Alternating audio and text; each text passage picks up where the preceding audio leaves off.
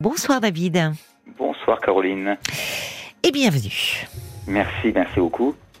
Alors vous voulez euh, évoquer euh, avec moi ben, un épisode euh, où, de votre vie où, où tout a basculé en fait pour vous? Voilà, tout à fait. Tout a basculé le 15 juin. De cette année, hein? Pardon, de cette année. De cette année. En fait, tout a commencé le 11 juin pour être bien précis. Oui. On avait invité des amis à déjeuner. Et puis tout se passait bien. Euh, D'ailleurs, nous avons, nous avons joué au football ensemble à la fin. Et puis, quelques jours après, je commençais à avoir une douleur sur la poitrine. Donc là, nous étions le 12-13.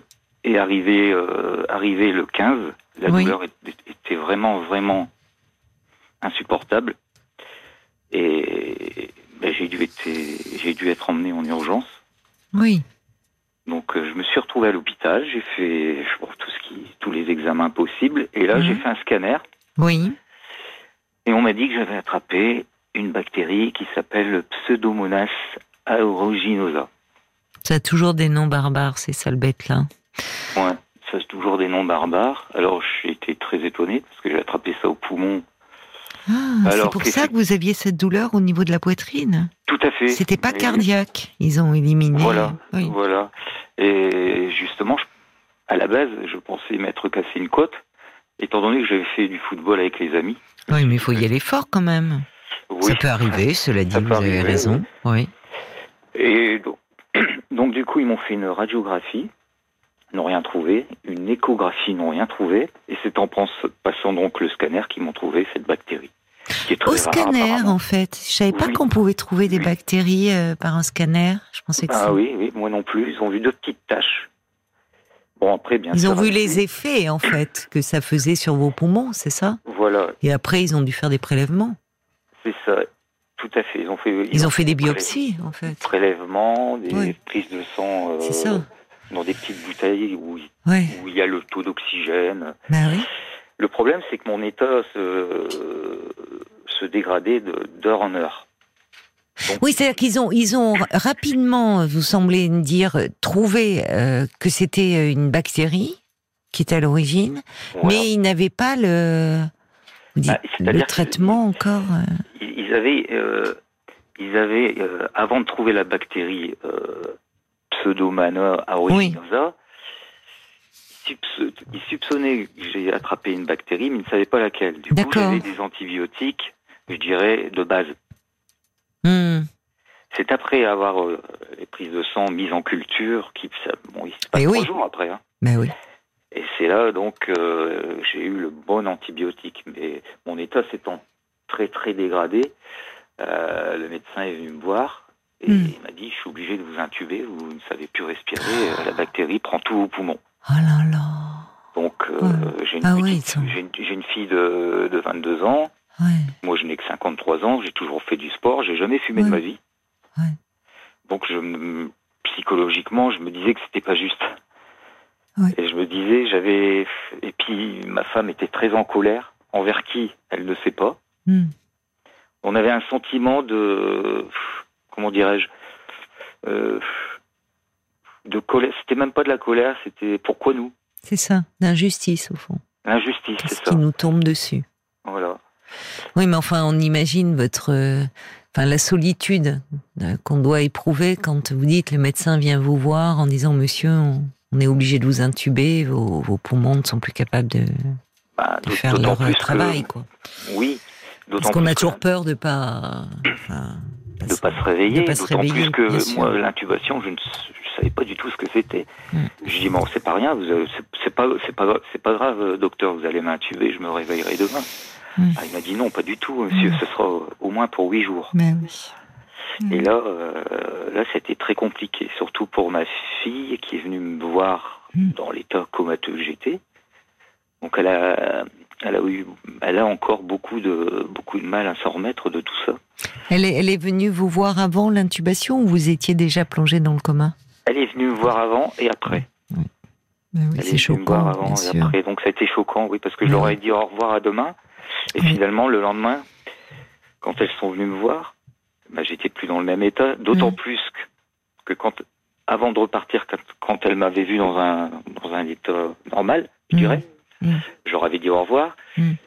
Ils se sont fait attraper par un médecin pour prévenir ma famille que j'allais mourir. En gros. Un médecin qui ne mâchait pas ses mots. Ah oui, après que vous ayez été intubé? Avant, juste avant. Ah bah d'accord. Et bah là, c'était le choc pour eux. Et donc, on m'a tué. Oui, comme s'ils tentaient le tout pour le tout. Voilà, c'est ça. C'est ça en fait. Ils ont, à ce moment-là, ils avaient peur que votre organisme ne résiste pas à, à l'invasion de cette bactérie. Enfin, ça vous plongeait Voilà. en état de choc, quoi, finalement. Vous pouviez Oui, plus respirer. Voilà, de toute façon, j'étais en train de faire une septicémie. Ben voilà, c'est ça. Oui, oui, oui. Bah oui, toutes les fonctions euh, vitales, euh, bien Quelque sûr. part, il n'y avait plus d'espoir. C'est pour ça d'ailleurs le coma, parce que se mettre à essayer d'économiser au maximum l'énergie, quoi, de, Tout à fait. de l'organisme. Donc, Et là, en l'espace de, parce que vous nous dites le 11 juin, bon, euh, tout allait très bien, vous faites une partie de foot avec des amis, et Oui. c'est le 15 que vous Quatre avez cette douleur au, à la poitrine, et quatre jours après, on vous intube. Ah non, c'est le 15 que j'étais intubé. D'accord. Ah oui, Le le on- le 15, on- vous rentrez, d'accord. Et là, on, d'accord, tout va très vite, oui. Vite, je rentre le dès le 15 à 15, 3 je heures du comprends. matin, je suis intubé à 19h. Vous allez nous raconter la suite, David, d'accord, après les infos? Vous ne raccrochez pas, hein, surtout à tout de suite. À tout de suite, Caroline. RTL. Et nous vous retrouvons, euh, David. Merci euh, d'avoir euh, patienté. Alors, avant les infos de 23 heures, vous étiez en train de nous dire que votre vie a basculé le 15 juin 2023. Vous avez été hospitalisé en urgence pour une douleur importante au niveau de la poitrine. Après plusieurs examens, plusieurs analyses, les médecins ont vu que vous étiez victime d'une bactérie foudroyante et, très sévère qui, en fait, dévorait vos poumons et vous empêchait euh, de respirer. Et on a dû donc vous intuber et vous plonger dans le coma artificiel. Oui, tout à fait, une dizaine de jours. Euh, je voudrais mettre entre parenthèses euh, vraiment euh, le travail qu'ont pu faire les infirmières sur moi, les médecins. Mm. J'ai vraiment été bien pris en charge.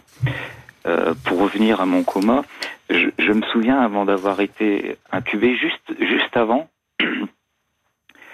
euh, mes constantes étaient en train de baisser et j'ai senti comme un froid me frotter la joue droite. Et ça, c'est quelque chose qui m'a marqué. On aurait dit que c'était la mort qui, qui, voulait, me- qui voulait me prendre. C'est un sentiment bizarre que j'ai encore maintenant. Ensuite, il y a eu l'intubation, bien sûr. Et je me suis réveillé bah, le, le- le 23, le 24 juin, euh, dizaine de jours après, avec beaucoup, beaucoup, beaucoup de cauchemars. Enfin, c'était Oui, c'était des, des visions, des cauchemars. oui, lié aussi à votre période de coma et aux produits qu'on vous a injectés certainement Voilà, voilà. aussi. Euh, Je tiens à dire que ça a été vraiment très dur pour ma fille Clarisse, euh, pour, pour ma femme, euh, d'autant plus qu'on leur, on leur avait annoncé ma mort euh, qu'elle arrivait, quoi. C'était vraiment compliqué, euh, surtout que bon, je dirais qu'on est une famille saine, on fait pas d'excès, on est. on est Ah oui, non, mais les bactéries, elles choisissent pas. Hein. on- ouais, enfin, effectivement. Vous voyez, non mais euh, c'est-à-dire que euh, c'est, vous savez, quand vous les, les, les- une méningite foudroyante, enfin voilà, c'est c'est quelque chose qui peut survenir comme ça. Ça n'a rien à voir avec euh, Ouais. avec votre hygiène de vie. Hein. Oui, c'est pour ça aussi qu'on trouvait qu'on trouve encore pourquoi nous pour et je suis même en train de me dire encore tous les jours et, et tout ça pourquoi? Mais vous 42 êtes là jours, déjà, 40 vous êtes en oui. vie. Enfin, comme vous dites, euh, vous saluez les équipes soignantes qui ont pris soin de vous, qui ont Ah oui. trouvé, euh, euh, qui ont trouvé déjà quelle était la bactérie et surtout le, le traitement approprié. mais j'avoue que il y a eu un après euh, je vais pas redire le nom il est trop dur à, à dire il y a eu un après euh, bactérie mais je suis plus pareil qu'avant quoi c'est complètement différent je vois plus la vie du même côté ça m'a totalement changé Oui, mais c'est très récent encore, hein, ce que vous avez traversé. Enfin, vous voyez, on est début octobre, tout ça s'est passé euh, mi-juin. oui Donc, euh, euh, c'est, enfin, l'expérience que vous avez vécue et forcément laisse, euh, enfin, des séquelles euh, psychiques. Ah oui. C'est-à-dire qu'évidemment là, votre corps, euh, enfin, vous êtes sorti d'affaires, vous êtes, euh, je ne sais pas d'ailleurs sur le plan pulmonaire, votre capacité respiratoire, vous avez récupéré. Oui, elle, est- elle est revenue normale. Elle est revenue. Je- Bon. Oui, oui. Mais c'est souvent comme ça. Vous savez, c'est comme après un accident ou, alors, à moins que l'accident laisse des séquelles physiques, ce qui peut arriver malheureusement. Le, le, sinon, euh, s'il n'y a pas de séquelles importantes physiques, le corps se remet plus vite que le psychisme. Oui. Et une expérience comme celle-là, euh, où au fond euh, vous avez frôlé la mort, dites-vous, bah ça ne s'évacue pas comme ça. Et ça peut même, si c'est pas élaboré, euh, toutes les expériences où on, au fond, où on côtoie la mort, où on s'en approche, peuvent engendrer un état de, de stress post-traumatique. Hein. D'où Oui, bah, l'importance de d'être entouré, de mettre des mots là-dessus. Voilà, voilà. Tout à fait. Oui. Oui, parce que je me, je me réveille encore la nuit en croyant être dans ma chambre de Réa. C'est ça. Vous faites encore des cauchemars. Oui, encore. Et, Oui. et j'ai tellement été émerveillé par le travail des infirmiers, des infirmières, Oui. des médecins, que je suis retourné là-bas pour les remercier avec Bah oui, quelques petits cadeaux. oui, Et j'ai pu, j'ai pu en reparler avec eux, ça m'a fait du bien. oui, oui. Et Ils ne vous ont ça- pas proposé, enfin. Alors eux, vous étiez dans un service de soins intensifs, de réanimation, là, mais peut-être euh, vous leur en avez parlé des ou vous étiez occupé avant tout à les, Non. à les, à les remercier, au fond? Oui, on n'avez pas a parlé. parlé des, des de ce qui demeure euh, en vous? Oui, justement, ils m'ont proposé un suivi euh, psychologique, Ah oui, vous pris en charge par la réanimation.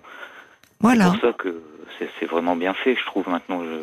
c'est prise en charge par la réanimation, c'est-à-dire c'est avec une des psys de l'hôpital. Absolument, Oui, c'est ça. oui, absolument. Vous avez commencé? Oui, j'ai commencé. Moi, je, je suis en train de mettre des mots sur mes mots. Je suis en train d'écrire un manuscrit autobiographique.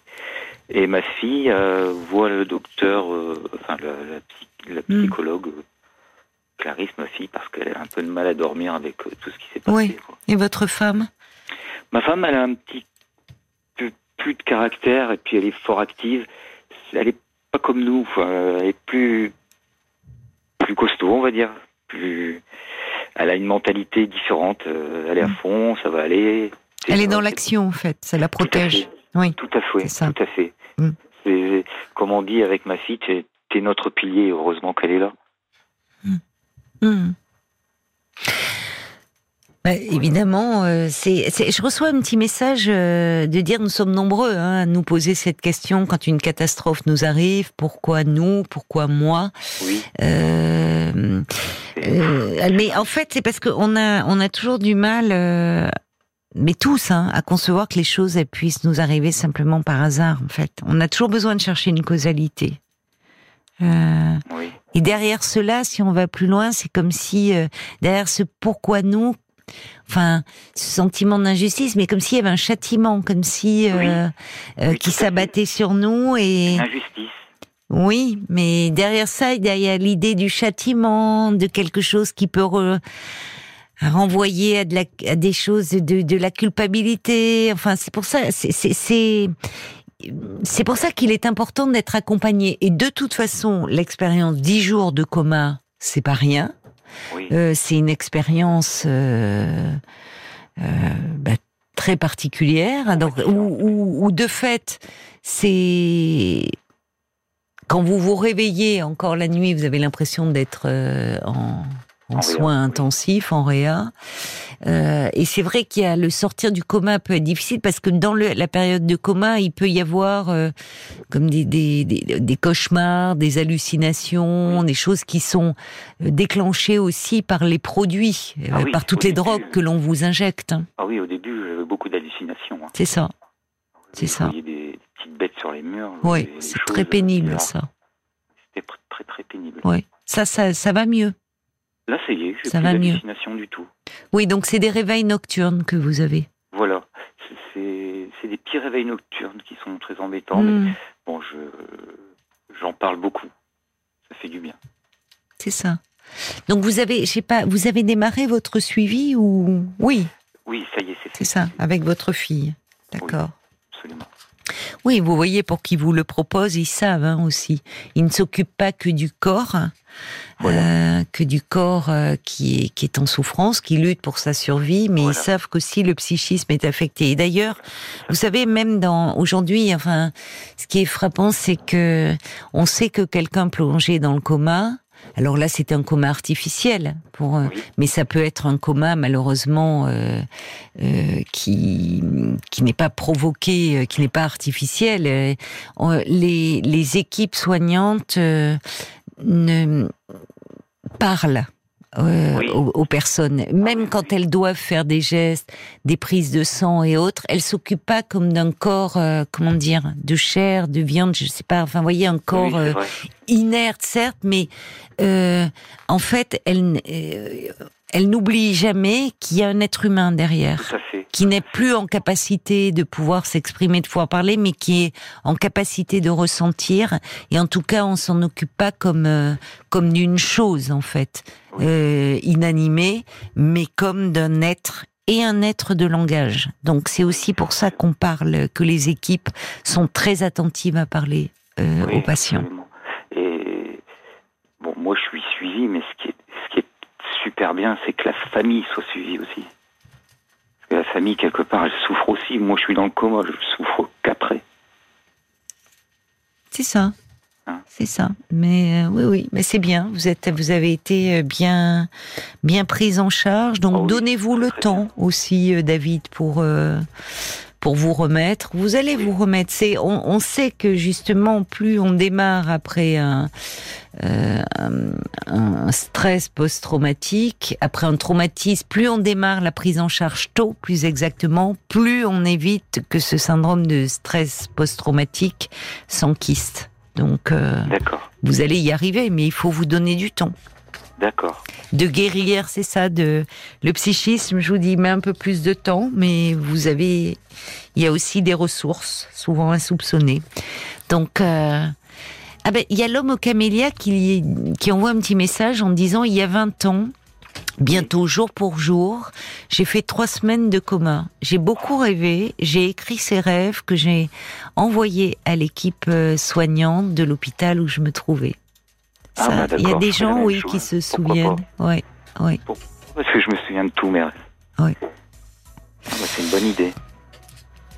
Bon, ah, euh, Paul vient d'entrer dans le studio. Il y a des messages qui sont arrivés. Tu as eu le temps de les lire Oui, Paul, de soutien, ou- par exemple, de comme soutien. celui d'Adrien, euh, qui, alors je sais que c'est facile à dire, hein, plus, plus, plus facile à dire qu'à faire, mais vous devriez inverser votre pensée en vous disant que vous avez eu incroyablement de chance de vous en sortir et que ah, malheureusement euh, d'autres n'ont pas cette chance, qu'il s'agisse de maladie ou d'accident. Et euh, mais en tout cas, le temps euh, vous apaisera et adoucira cette expérience dou- douloureuse. Vraiment, tout mon soutien à vous. Puis euh, euh, Il y, a, il y a aussi euh, Sarah qui dit le film de Nadine Trintignant, ça n'arrive qu'aux autres, évoque le destin qui frappe à l'aveugle, cette question pourquoi nous? Ah Euh, oui? Oui, C'est un, c'est un film, c'est pas un documentaire. c'est un film. Ah mais bon? c'est suite à la perte de sa fille. C'est. D'accord, je- je pas. je sais pas, je regarderai, je vais chercher. Oui, peut-être aussi, Je parce regarderai que aussi, tiens. il y a quelque chose de cet ordre-là. Pour c'est ça. D'autres messages, Paul? Oui, il y a plein de messages de soutien. Il y a, il y a, il y a celui de Nelly aussi, euh, qui et puis et puis et puis euh, d'autres que j'ai pas forcément eu le temps Et de Eh oui, lire. tu viendras. Bon, bon, en tout cas, voilà, c'est euh, beaucoup de soutien, de témoignages qui vous sont adressés euh, par les auditeurs, euh, Ah bah, mon cher gentil. David. Merci. Donc prenez soin de vous et, et donnez-vous le temps de vous rétablir Très également. Caroline. D'accord. merci David pour votre témoignage. Bah, bon merci courage. à vous de m'avoir écouté. Au revoir, bonne soirée. Au revoir, Caroline. Merci. Jusqu'à minuit 30, Caroline Dublanche sur RTL. parlons-nous.